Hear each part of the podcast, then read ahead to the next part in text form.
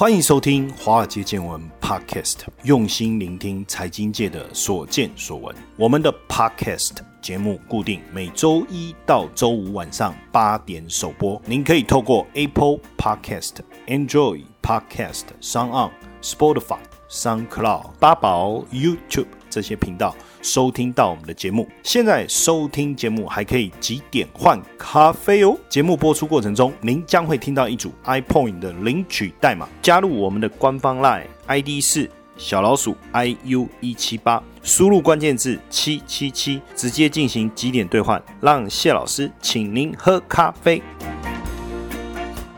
有一部电影呢，叫《骗局》。这个骗局当中呢，揭发了西班牙政商界最爱用艺术品交易进行洗钱的秘密。那形象呢，风雅又可以中饱私囊，一整个呢，名利双收。所以这个电影出来的时候啊，震惊了西班牙媒体跟民众，因为它剧情里面就描述说，一个最受民众爱戴的这个政治明星呢，哎，私下跟同才联手来诈用公款，还洗钱中饱私囊，东。窗事发的时候，当时跟他一起参与洗钱的同才都纷纷要切割，还逼他自己一肩扛起来。不甘自背黑锅的他，就决定揭发一连串的骗局，展开强力反击。诶，这样的一个剧情是真的还假的？根据导演的说法，他是长期。卧底埋伏在黑白两道去收集资料，才拍出这个片，所以真真假假。但骗局这个剧情啊，最近好像似乎在台湾上演。哎，说真的，刚开始的时候我们也不信，对不对？因为之前呢，经济学人做了一个指数，叫做全球裙带资本主义指数哦，调查说，如果要做生意啊，要靠关系啊，就。来做一个排行榜哦，那台湾是排第十名哦，就名次越前面，就是裙带主义、资本主义指数越高嘛。那我们排名在后面一点点，第十名哦。但这个第十名既然是超越了中国、日本跟韩国，所以等于在台湾，如果你没有深厚的关系，要靠自己白手起家，并不容易哦。那这个裙带资本主义的排名，是不是反映出台湾政治内斗的一个情形，还有官商勾结日益严重的状况？所以最近这个新闻讯息出来的时候，我。我相信大家看了都觉得很不可思议，而且很生气，气噗噗了。为什么呢？前太平洋流通投资股份有限公司啊，董座叫李恒龙啊，那明明知道他涉及的搜狗百货的增资案已经经最高行政法院判决确定，结果纠团，然后还透过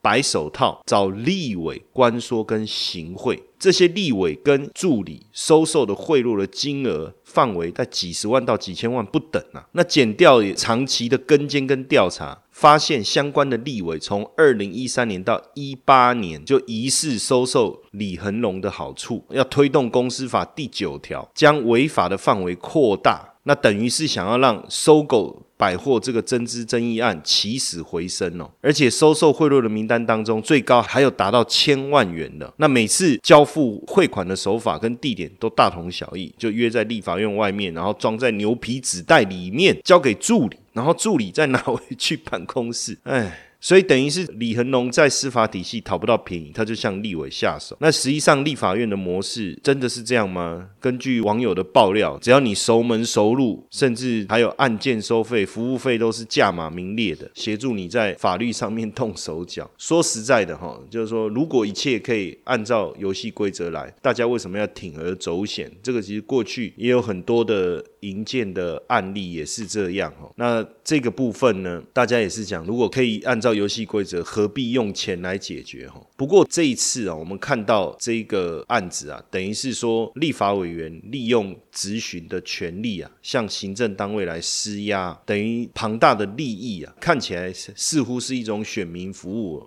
但是呢，却又变成中饱私囊一个手段哦。那监察院财产申报显示哦，这个案中涉及的立委啊，最近的财产暴增了，几年内就暴增了几千万呢。而且呢，名下的未上市股票，短短二十六天哦，不到一个月哦，就净赚了三千万。那真的这个是股神哦，所以当然也让我们对这个未上市股票啊，非常的好奇哦。那其实立委帮财团或职业工会推动立法修法或收受贿赂，这个也不是第一次了哈。那我相信也是冰山之一角哦。那为什么立委敢这样子收受贿赂？其其实还是在防止不良官说的游说法修正案还没有通过。为什么？因为目前它的罚款是只有五万到两百五十万，我觉得太轻了。还有呢，揭弊者保护法草案这个部分也还没有过关哈，这个我觉得都要加速能够通过，才能保护这些揭弊者揭发这些肮脏的勾当哈。所以像柯文哲也感叹了，他说有了金钱就想有权，有了权力就想要更多的钱，那权力跟钱都是魔戒，让人难以自拔。所以他也提醒大家哦，真的要理直气壮啊，夜里才能安心入睡。我觉得这个真的很重要。那其实从台湾的社会层面来看呢，当然有不少跟房地产有关的这些公务人员呐，官僚腐败啦，或是积极参与房地产炒作啊，甚至一些建筑相关业者。贪图厚利、唯利是图啊！那炒房的人就剥削他人来谋取私利啊！甚至地主当然是得天独厚、不劳而获嘛。那所以过去呢，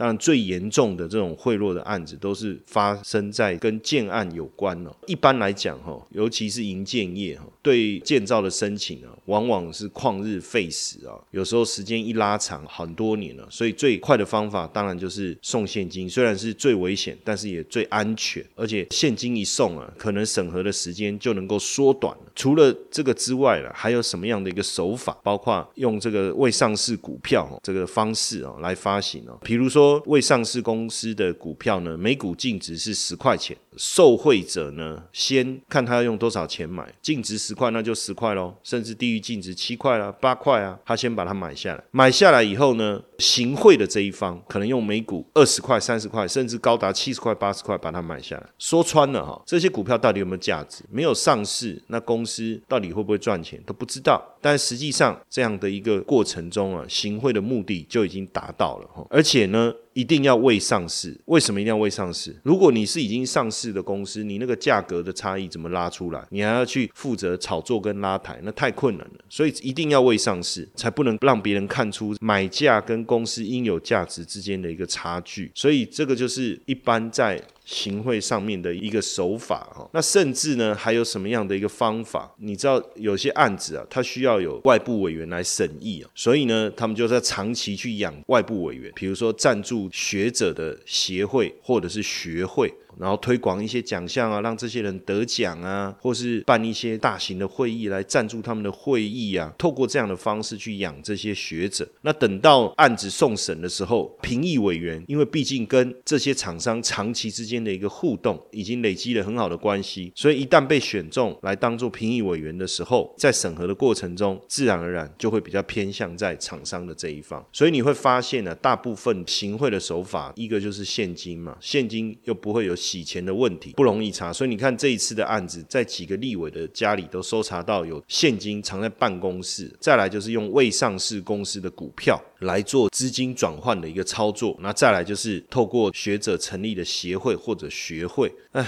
所以有时候看到这些哈，你就会发现说，我们在那么辛苦，然后想办法投资，然后呢还要面对投资的风险，选 ETF、选股票、看财报。其实真正厉害的人，他甚至可以买一家上市公司，就有人愿意出高价把它买下来，还搞不清楚这个公司为什么。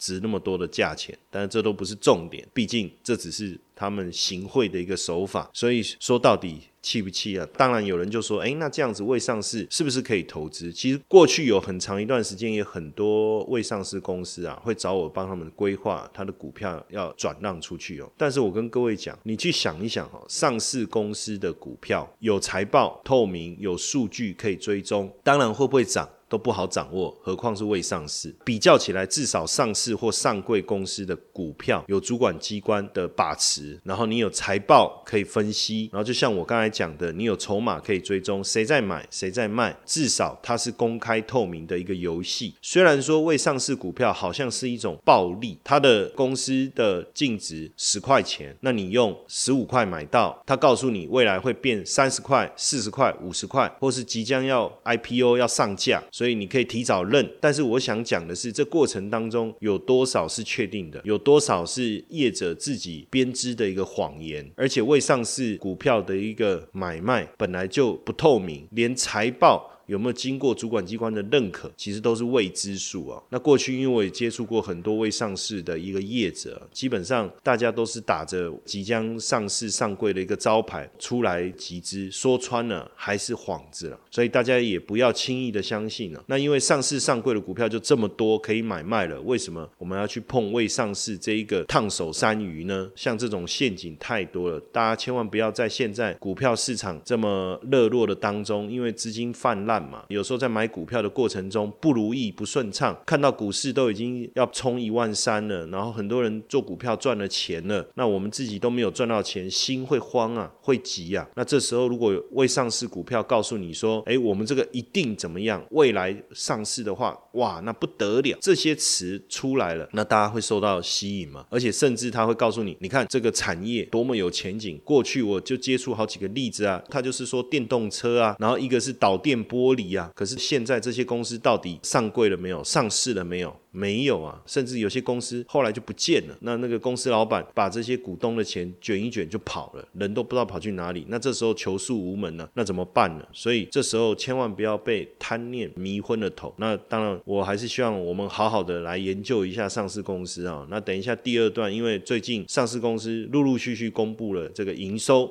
那看起来似乎有好的成绩啊，那我们怎么从这些资料里面呢来去判读啊？然后也帮各位做一些股票的一个分析，来看看有没有什么好的上市贵公司的股票，我们可以从中间捡便宜的。好，我们等下第二段来讨论。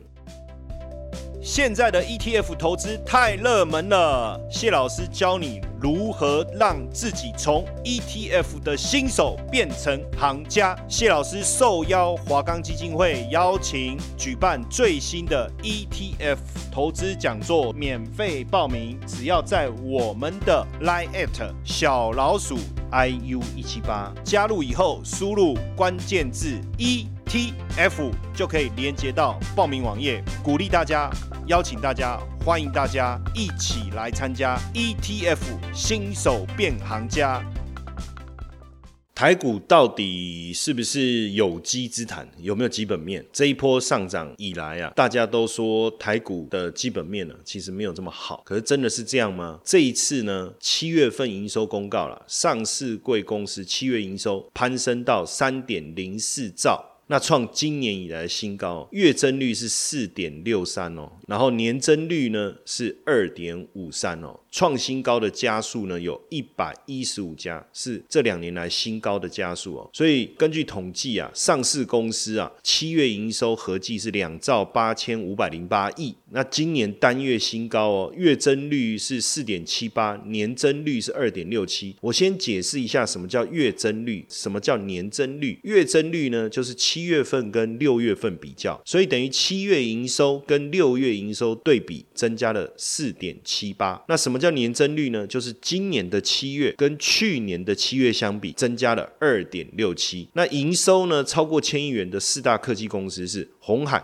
广达、台积电跟和硕，增加的幅度最高的是谁哦？我们看起来是广达，年增率是三十一点二五，就是跟去年的七月相比，台积电是增加了二十五趴。那红海跟广达的月增率很不错。跟六月相比，红海是增加了十一点八七，广达是增加了十六点五四。那上柜公司七月营收合计是一千九百一十七亿，月增率是二点三八，年增率是零点六七，这都是百分比。所以检视整个上市柜七月营收来看呢，哇，创新高的加速突破百家，达到一百一十五啊，这个是从二零一八年八月以来啊。的新高。从产业来看，哪些产业比较好？哈，七月营收，七月营收的部分呢，月增率前三大是什么产业哦？被动元件、PCB 跟面板。被动元件其实就是非常小的一个电子零件哦，在各种电子用品里面呢，其实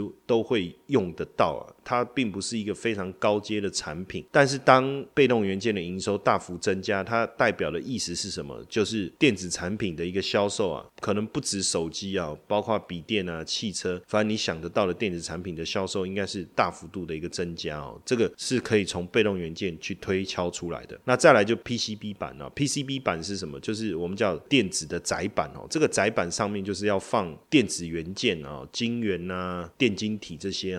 你如果是手机的话，当然就是要放你的那些 IC 晶片哦，你的 CPU 这些东西，就是放在那个 PCB 板子上面哦。那再来面板，面板大家都知道，就是我们使用。电脑啊、电视啊、哦、手机的那个面板哦，那这个是月增率前三大的哦。那营收年增率跟去年同期相比，前三大分别是被动元件、IC 设计跟网通。从月增率来看呢，代表 PCB 跟面板的低基期已经过了哦，所以它开始转强。那因为这一波疫情来看，IC 设计跟网通是一直表现很好，所以跟去年同期相比，那这一件事当然是好事啊，表示整个营运状况比去年没有疫情的时候还更好。那上市柜七月营收。so 基本上都是成长，尤其是苹果相关供应链，还有苹果新机的拉货效应呢。当然市场非常的期待哦。那八九月业绩预计应该还是会持续成长哦。那电子次产业的部分，像手机零组件呐、五 G 相关的啦、半导体啦、非电子的，像汽车零组件、工具机啊、生技啊，都有一些业绩突出的表现。那包括我们在前几次的 podcast 里面跟各位聊到的游戏机 PS Five，大家也可以持续的去留意。那当然，大家特别关注。的其实还是在权重比较高的哦，尤其是过去以来受到油价跟疫情影响比较大的台塑四宝。如果我们讲台积电是正国神山呢，我们的正国神机台积电嘛哈，那台塑四宝就是正国四宝。那台塑四宝也公布了七月营收，那因为各国陆续解封了嘛，也推出振兴措施来挽救经济，所以整个民间的消费跟制造的产销活动逐步恢复了。那台塑四宝呢，下游回补库存的状况，营。运也同步回稳了，也缴出了两个月连续上扬的成绩单，尤其是台塑冲上了一百五十七点一六亿元，也创了近八个月来的一个新高，非常的亮眼。基本上呢，台塑四宝比较属于景气循环股了，它跟着景气变化的过程联动是相当的明显。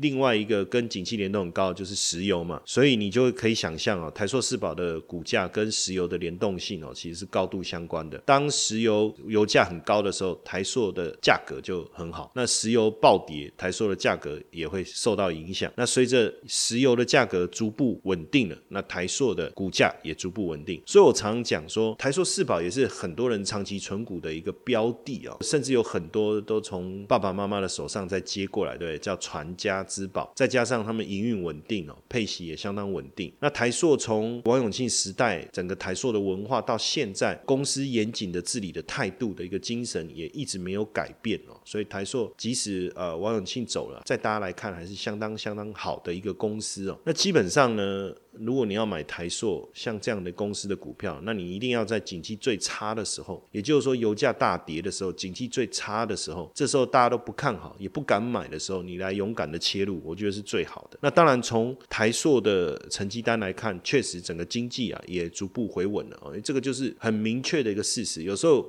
我们要去判断景气的状况，从一些股票所公告的这个营业收入啊，就可以看得出来。那营业收入呢，在台湾呢是每个月十号以前要。公告完毕。那如果我们去看它的营收公告，你就知道它公司接单的情况了嘛。所以台塑呢，营收创八个月以来的新高哦，相当的亮眼，也代表整个经济活动确实已经复苏了哈。那台塑四宝呢，七月营收九百。一十四点五三亿哦，是较去年同期衰退哦，你要注意听，较去年同期衰退哈，但是较六月份已经成长，连续两个月营运反弹，表示开始摆脱谷底，就是我跟各位讲的，表示经济活动开始脱离谷底了哈。那台塑的部分，我们刚才讲是创八个月以来新高嘛，是台塑四宝当中动能最强的哈。那台塑的董事长也表示哦，台塑七月的销售量跟价格都比六月好哦，主力产品 PVC。客户也积极回补库存，尤其是整个亚洲地区哦，价格都上来了哦。那 PVC 的价格是比六月涨了百分之十。那成长动能第二名是南亚。接下来就是我们今天的彩蛋时间，今天的领取代码 H 六七五一 H 六七五一，活动详情呢，请到下方的说明栏观看。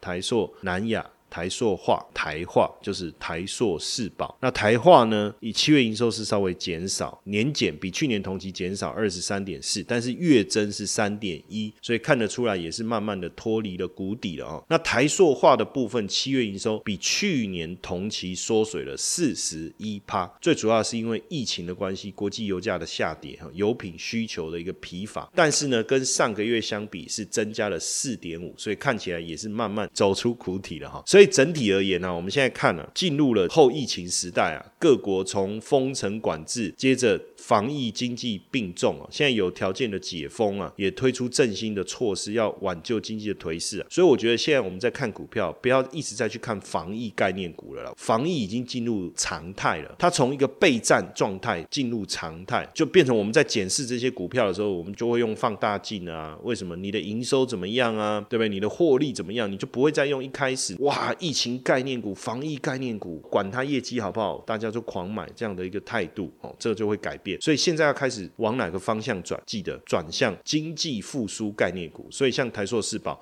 应该就是经济复苏概念股里面第一个你要去注意、要去关注的。那除了台硕、世宝以外，航空航运业。这一波疫情也是很惨，不止台湾了哈，从美国、澳洲到欧洲，航空巨头在财报季几乎都是亏损几十亿美金的哈，真的是非常的惨烈哦。那华航也受到疫情影响，哎，可是载客率在掉到百分之四的情况下，可是第二季竟然能缴出获利将近二十五亿的好成绩啊！第一季的时候，华航是亏损三十七点七三亿啊，而且三月份的时候，华航的内部信啊是讲说他们的营运啊面临了雪崩式的挑战，哎，可是第二季。却获利高达二十四点五九亿元哦，创下二零一七年第四季以来单季的新高，太可怕了！怎么会这样呢？不是疫情发生吗？原来是因为两个关键，一个是货运，一个是机队策略因为华航底下有十八架七四七四百全货机，是全球第六大的航空货运公司哦。这个机型的优点是什么？就是载运量大，不过耗油嘛哈。可是你想哦，油价下跌，所以用油成本自然就下降了。那因为现在全球就是靠货运，大家都。都靠货运啊，大家都拼了命的订购啊、消费啊，透过网络啊消费啊，来报复这个疫情不能出门的这种。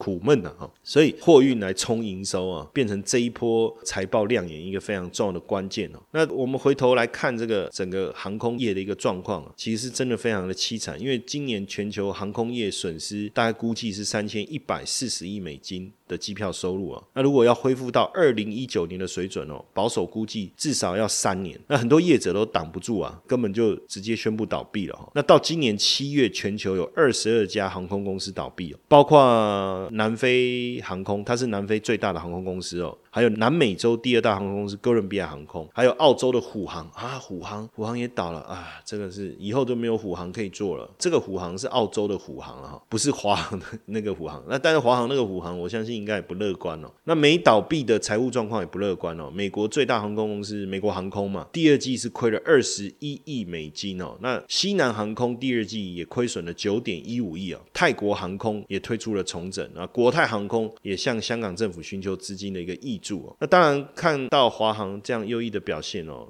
我们心里当然也是很高兴的哈。那所以大家也可以去留意一下，在这疫情受创这么严重当中，航空业如果有这么亮眼的数字表现啊，它的股票当然也可以追踪一下了哈。那再来就是货运的部分哦。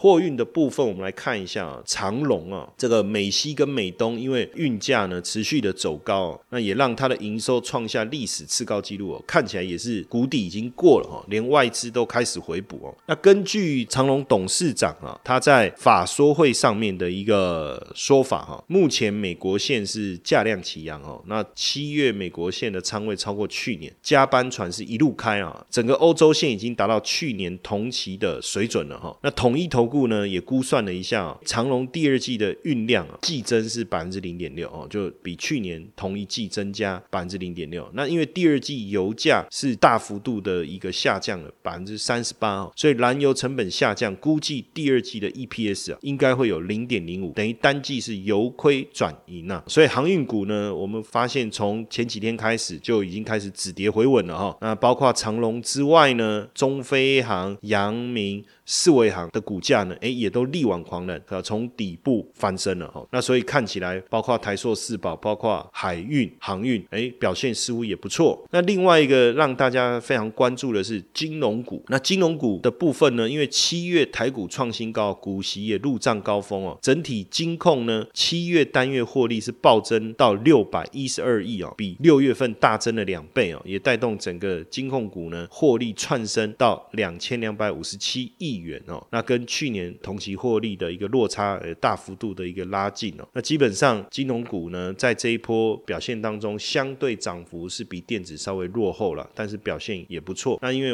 我知道我们很多的听众朋友，很多人喜欢存金融股嘛，哦，那到底存金融股是不是一个好的一个方式哦？就是用定存股的概念哈，然后来领这个金融股的一个利息，到底可不可行？今天时间关系，我们之后呢也会特别在之后的节目里面呢，来跟大家好好的分享，你存金融股到底是对还是错？那今天的时间就到这边了，也谢谢大家今天晚上的收听，我们明天晚上八点空中相会。